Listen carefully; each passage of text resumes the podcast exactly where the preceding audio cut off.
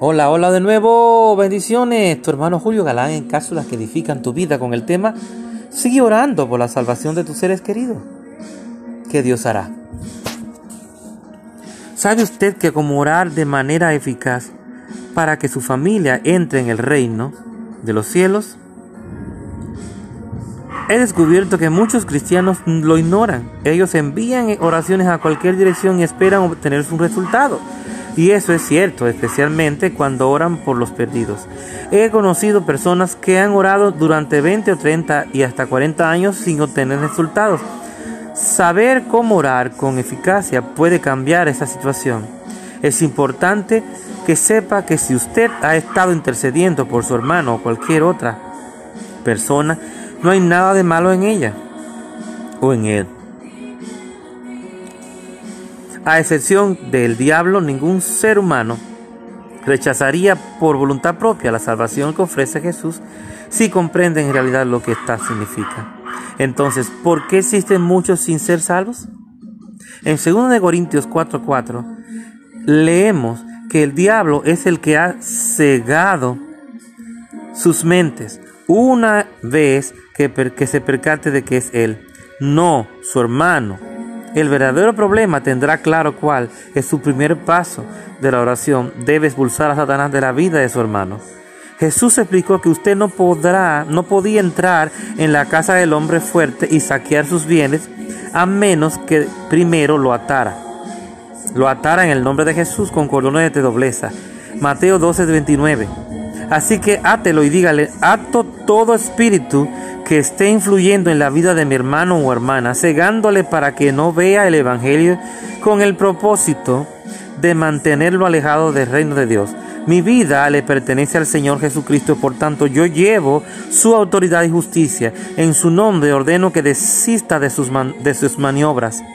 Yo saqueo su casa de acuerdo con la palabra de Dios y entro en esta para liberar a mi hermano o a mi hermana de sus manos. Es posible que usted no pueda echar por completo a ese demonio, pues quizás su ser querido lo invite de nuevo a su vida. Es, esto quiere decir que hay personas que no quieren ser libres en un momento determinado. Porque el enemigo le tiene una venda y un tapón en los oídos y una venda en los ojos, incluso más rápido de lo que usted lo expulsó. Sin embargo, usted puede atar a ese espíritu y mantenerlo amarrado. Es probable que esto lo ocupe por unos días, pero lo logrará. Su próximo paso de fe se encuentra en Mateo 9, 37, 38.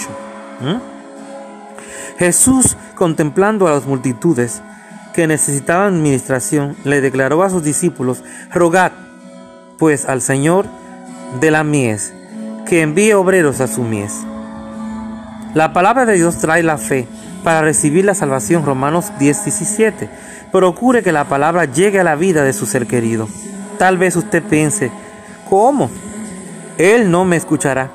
Quizá no, sin embargo, Dios sí sabe quién le prestará atención y Él enviará a esa persona para que le hable desde el otro lado del mundo, si fuera necesario para que le hable. Es decir, Dios siempre tiene personas adecuadas, aunque no sea tú mismo. Tú con, con tú solamente orar y declarar salvación sobre tu ser querido y atar esos espíritus que Dios te está revelando, Puede ser que Dios use a otra persona porque el profeta, no tiene honra en su propia tierra.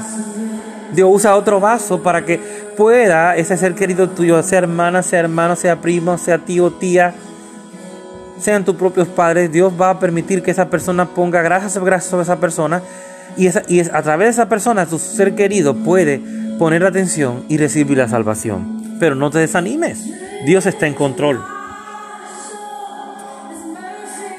Una vez que usted haya orado de esa manera, de allí en adelante, active su fe tratándolo como si ya fuera salvo. Llamar las cosas que no son como si fueran.